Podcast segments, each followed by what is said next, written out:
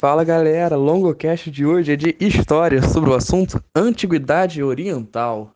Estamos na parte 2 desse podcast, falando agora um pouco mais especificamente sobre Egito e Mesopotâmia. E na parte 3 vamos falar um pouco mais aprofundadamente sobre hebreus, persas e fenícios.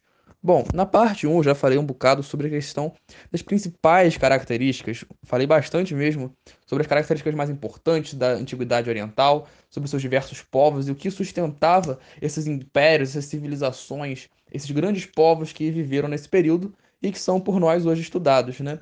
Como os predecessores do mundo que nós conhecemos hoje. Bom, a questão é que em relação à antiguidade oriental, nós temos muitas características importantes que são gerais, como por exemplo a questão dos impérios teocráticos de regadio, que é um termo muito utilizado para se referir a essas civilizações de modo geral. Mas é, é muito interessante que nós possamos analisar especificamente algumas dessas principais civilizações. Vou tentar não me estender muito, mas eu acho bacana a gente ter essa noção, porque isso pode servir para a gente, por exemplo, num repertório sociocultural, numa redação, ou ainda por uma questão que vá cobrar especificamente algum detalhe desse. A gente nunca sabe o que esperar de um vestibular. Bom, o fato é que em relação a essa antiguidade oriental, eu queria trazer nessa parte do podcast algumas explicações sobre o Egito Antigo e sobre a Mesopotâmia. Né? Mesopotâmia que a gente tem que tomar cuidado porque não era apenas um povo. Mesopotâmia era uma região na realidade. Vamos em partes. Quando a gente fala sobre Egito, na realidade a gente tem que pensar logo imediatamente em uma frase. O Egito é a dádiva do Nilo. Eu já falei essa frase no outro podcast porque ela é importantíssima para entender a antiguidade oriental de modo geral, mas especificamente para entender o Egito é mais ainda, né? Afinal, estamos falando só do Egito. E quando a gente diz que o Egito é uma dádiva do Nilo, a gente está falando justamente que a civilização egípcia só foi possível graças à existência do rio Nilo. Se não fosse o Rio Nilo, a sociedade egípcia não teria se desenvolvido, porque foi a partir do Rio Nilo, e principalmente a partir do ciclo das cheias desse rio, né, que foi sendo cada vez mais compreendido, que foi possível que se plantasse que se vivesse da agricultura nessas proximidades, nesse vale do Rio Nilo. Por quê? Nesse vale do Rio Nilo, né, que a gente observa como sendo uh, o possibilitador da existência dos egípcios, a gente observa esse ciclo das cheias no qual um período vai haver a água cobrindo uma porção é, considerável de terras, porém, após essa água retroceder, ou seja, esse nível de águas baixar, você observa que nesses espaços que havia muita água, você vai encontrar limo, ou seja, um solo muito mais fértil. Esse limo que recobria o solo fazia com que a agricultura fosse muito mais possível, porque havia uma fertilidade muito mais alta nesses solos do que no, em outros solos de maneira geral. Então essa grande fertilidade, né, que está associada também à questão do crescente fértil, né, que a gente pode fazer um paralelo em relação a isso, permitiu que a agricultura se desenvolvesse como uma importante atividade nessa região. Até hoje é interessante a gente observar que o Egito vive consideravelmente a partir da agricultura, né? Do turismo, graças às pirâmides, é claro, e da agricultura, principalmente do algodão, que atualmente é um produto muito exportado pelos egípcios. Mas enfim, no que diz respeito ao Egito Antigo, é muito legal a gente também entender um pouco sobre a formação desse Egito, né? Que tudo começou com vários clãs, né? Também chamados de monos. E esses clãs foram, com o tempo, é, se reunindo, se formando em alianças, é, até que num determinado momento da história, cerca de 3.200 anos antes de Cristo, aproximadamente, você já encontrava dois reinos, né? O Alto Egito e o Baixo Egito. E esses reinos nesse período foram unificados, né? Você já encontrava esses reinos de um tempo antes e nesse momento eles vão ser unificados. E, bom, nesse momento de unificação, você vai observar a figura do faraó como sendo uma figura de centralidade política e religiosa dentro desse território. Por que, que eu fiz toda essa historinha de regressão até o período dos clãs que foram se unindo até chegar no Egito como um único império, né, com esses reinos reunidos sob a figura de um único faraó? Para a gente entender na realidade eram diversos grupos que foram se concentrando sobre o poder de uma, sob, perdão, o poder de uma única pessoa, que era esse faraó. Ah, Longo, mas o povo não ia ser bobo de deixar uma única pessoa mandar em tudo. Na realidade, esse indivíduo, esse tal de faraó, conseguiu ter todo o poder que ele tinha, não por uma, não por duas, mas por várias características. Primeiro que o cara tinha que ser bom de lábia, para começar a conversa. Mas, enfim, além dessa questão de ter uma boa oratória, de ser uma pessoa bem dotada dessa capacidade de convencimento de que ela poderia ser um bom administrador, de que podia ser alguém influente, que poderia ajudar, essa capacidade administrativa do faraó não seria suficiente, digamos, de uma maneira mais fácil de compreensão, apenas uma capacidade administrativa não garantiria que o povo aceitaria o faraó como sendo o líder daquela, daquela região. Então, só a capacidade administrativa de gerir o território não seria suficiente para a gente entender o faraó em todo o seu poder e influência. Então a gente tem que observar que o faraó era também a figura de centralização religiosa. Afinal, para os egípcios, diferentemente de outras regiões né, dessa época, o faraó era uma divindade, não apenas uma representação de uma divindade. Então, nesse momento, a gente observa justamente o que? Esse faraó como sendo uma figura muito importante, né? Porque ele representava a centralização política e o poder religioso, tudo com uma única pessoa. Por isso que essa unificação foi possibilitada de ser mantida, porque você encontrava um faraó no topo da pirâmide social, que era um deus praticamente. Ele era considerado por eles um deus. E abaixo dele todos os outros, né? Você tinha abaixo do sacerdote, eh, perdão, abaixo do faraó os sacerdotes, você né, encontrava os militares como uma camada também bem privilegiada da sociedade egípcia. Você tinha os escribas, os felos, né? Ou seja, os servos, né? Esse trabalho compulsório é algo muito importante de ser observado na sociedade egípcia, é algo que frequentemente é abordado em vestibulares quando se cobra a questão do Egito, a servidão coletiva. Afinal, a servidão coletiva não consistia naquele processo de trabalho compulsório na qual o servo estava preso à terra e não ao senhor. Né? Você tinha esse senhor que era dono da terra, e o servo, ao invés de ser uma propriedade, entre aspas, do senhor, como na escravidão, não, nessa servidão você observava é, esse servo como preso à terra. E isso é chamada servidão coletiva, quando os indivíduos, de modo geral, né, os camponeses, estão presos a essa terra. Eles não podem ter uma liberdade em relação a isso, justamente por causa desse trabalho ser compulsório. Enfim, a gente entendendo essa servidão coletiva como sendo algo muito característico né, da sociedade egípcia, que estava eh, relacionada à maior parte da população, também a gente pode lembrar dos escravos que estavam ainda abaixo dos, desses servos, né, também chamados de felas, os escravos eles conseguiam ainda estar numa situação pior, porque eles eram de fato escravos. E essa escravidão estava relacionada a um expansionismo, mas principalmente a uma xenofobia, né? Como eu já falei no outro podcast, havia uma preocupação muito grande com essa questão do estrangeiro, mas uma preocupação não positiva de ah, eles vão ter o que comer. Não, é, a gente não gosta, resumidamente. Então eles tinham essa preocupação negativa, eles não gostavam, eles tinham sérios problemas com outros povos.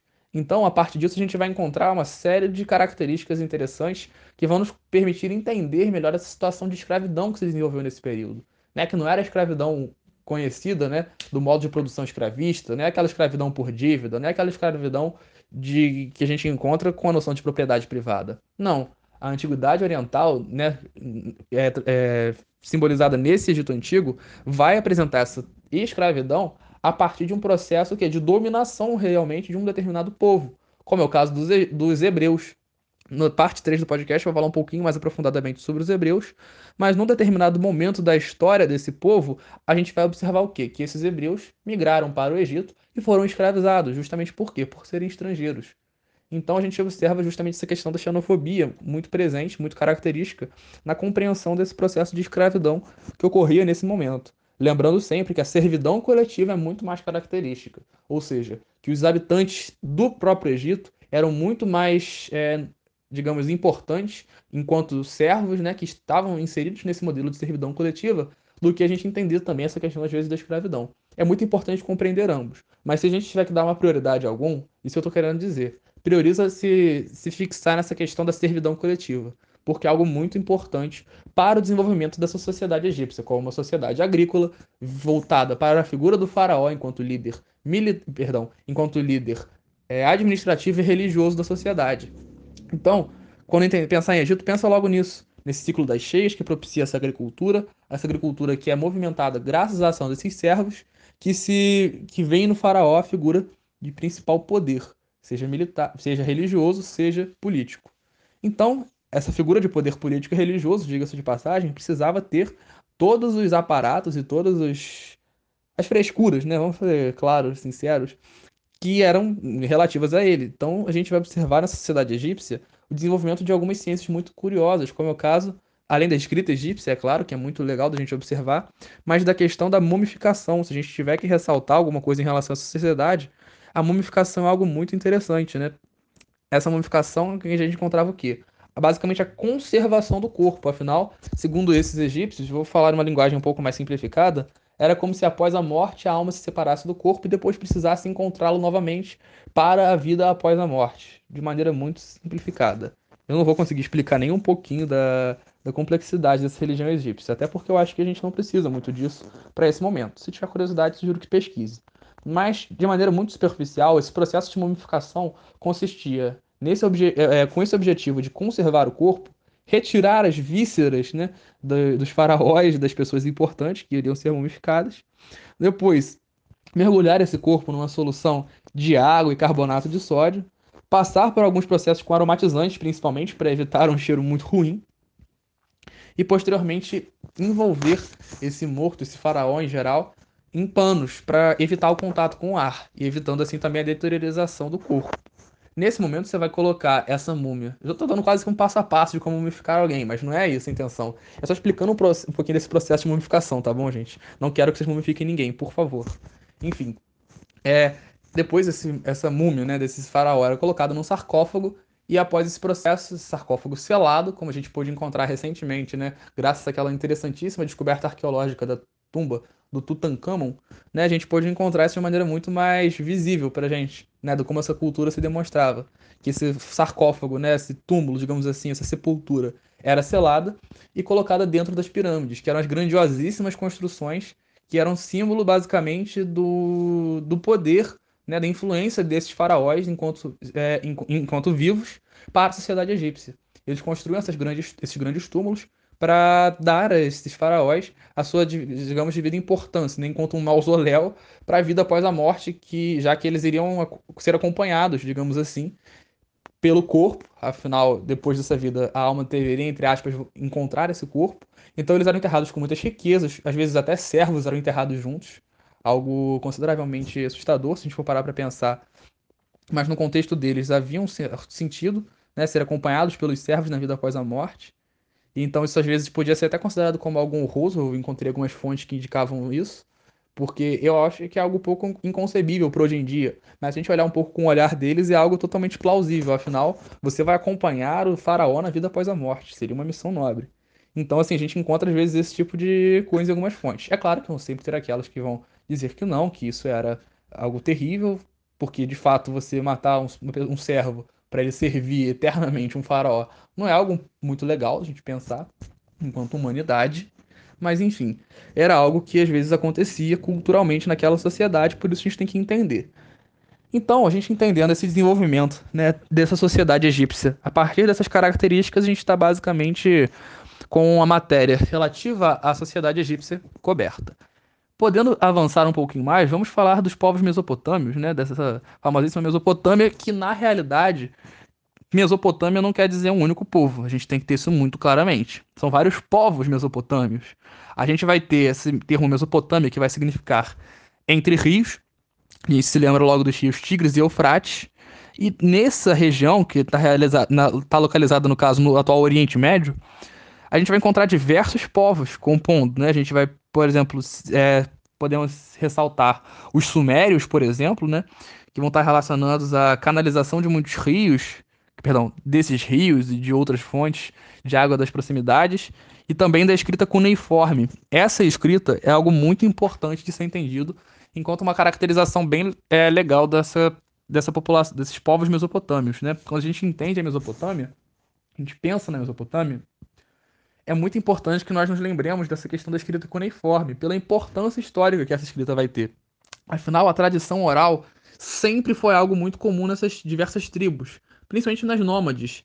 E nessas tribos que foram se fixando cada vez mais, né, a gente vai lembrando da questão do sedentarismo nessa antiguidade oriental, é muito importante a gente observar que essa escrita cuneiforme vai ser fundamental para, por exemplo, para a sobrevivência de certas tradições culturais que antes eram expostas, que eram passadas só pela oralidade, a gente vai encontrar diversas outras características que vão ser permitidas pela escrita, né? Afinal, a escrita é uma ferramenta sensacional para a gente poder lembrar de coisas, passar informações, enfim.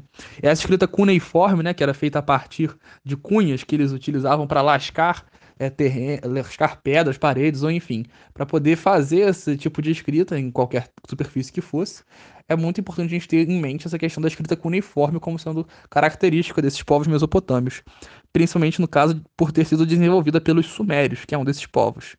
Algo bem legal da gente observar também, dentro desses povos, né, a gente, no próprio exemplo dos sumérios, a gente já pode ter isso em mente, é a questão dos zigurates. Zigurates, longo, o que, que é isso? Eram muito parecidos com grandes pirâmides, mas o, é, o projeto, né, além de ser um pouquinho diferente arquitetonicamente falando, ele tinha uma certa diferença funcional também. Esses zigurates tinham como função principal é, servir como templos religiosos, né, nos quais haveriam diferentes celebrações, ritos, enfim, etc. E também para armazenar a produção. E se a gente parar para pensar, é um pouco até complementar, né? Porque a produção era o que iria garantir a sobrevivência desses povos. Então eles armazenam a produção e participam dos processos religiosos, né, nos grandes momentos que a fé permitiria a eles no mesmo local. Afinal, isso está muito relacionado entre si. Acho que vocês entenderam, enfim. Além dos sumérios, a gente pode citar os babilônios como um desses povos da, da Mesopotâmia.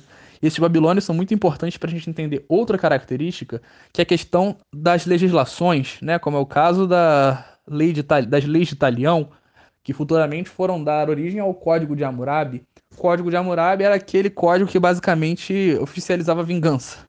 Olho por olho, dente por dente. Isso passou a ser uma política adotada pelo, pelos povos babilô pelo povo babilônio. E, bom, a gente tem que entender isso historicamente como uma das grandes importâncias que a gente encontra né, na Mesopotâmia. O que? Essa descrição de um código legal, esse código burocrático de regras que vão regimentar, que vão, é, re, é, vão gerir a vida em sociedade. Tudo bem que vai ser uma coisa um pouco complexa de se entender, um pouco agressiva, talvez. Mas é um código burocrático, é um código legal que está relacionado a esse processo de compreensão da sociedade mesopotâmia. Por isso que é tão importante a gente ter isso em mente. Além desses povos, é, a gente tem que ter em mente, claro, é, essa, eu, ah, só uma curiosidade, antes de falar dos assírios, que é o próximo povo, uma curiosidade que eu acho interessante a gente saber que sobre esses babilônios é que no governo de Nabucodonosor II houve a construção dos jardins suspensos, que são muito citados na Bíblia, e também da Torre de Babel. Essa estrutura da Torre de Babel é também uma das características que é que tá, perdão, é também uma das funções que a gente pode encontrar às vezes, né, da atribui é atribuída a ela a questão dos templos há um mito por trás dessa Torre de Babel sobre a questão da disseminação das diferentes línguas encontradas na Terra. Mas na realidade, assim, segundo o mito, essa torre teria sido derrubada após uma grande ventania provocada por uma divindade, ou no caso por Deus, né, segundo a tradição bíblica, que na qual a gente às vezes encontra esse mito, não diretamente, enfim. O fato é que, por mais que se diga que a partir dessa torre foram disseminados pela Terra diferentes linguagens, a função que a gente encontra de fato nela é servir como um templo religioso.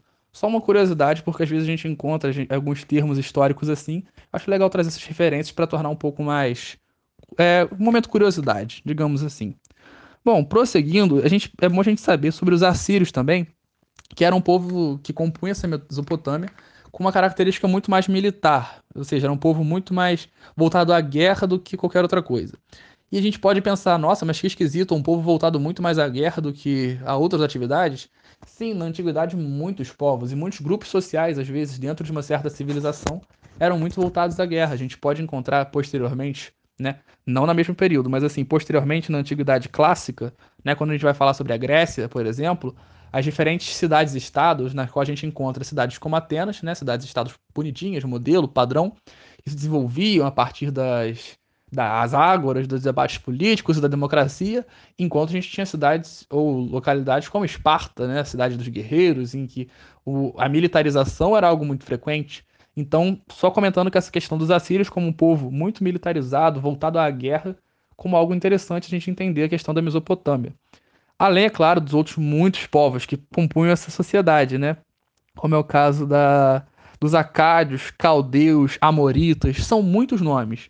Mas assim, se a gente entender um pouquinho dessas características dos sumérios com a questão dos zigurates, da escrita cuneiforme, dos babilônios com esse código né, da, de Hammurabi, que a gente vê às vezes caindo frequentemente em provas, e algumas características, às vezes, né, sabendo que são vários povos compondo, né, como os assírios, acádios, caldeus, amoritas, a gente pode ter um pouco mais essa noção clara em relação a, a essa questão do,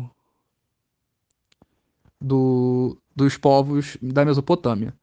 Bom, é, a gente vai observar que também a gente pode encontrar em alguns desses casos a divisão das cidades-estados, sim, assim como a gente encontra na Grécia, que um tempo depois. Essas cidades-estado, lembra que são. Eu não vou entrar muito nesses detalhes agora, no podcast sobre a antiguidade clássica, eu vou falar mais disso.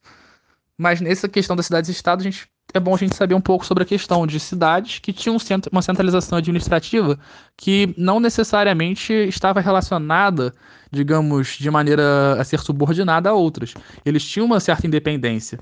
Então, por isso a questão de serem estados, mas eram basicamente cidades por serem isoladas, serem autônomas e estarem dentro de um determinado território gerido pelo mesmo povo, digamos de maneira mais geral.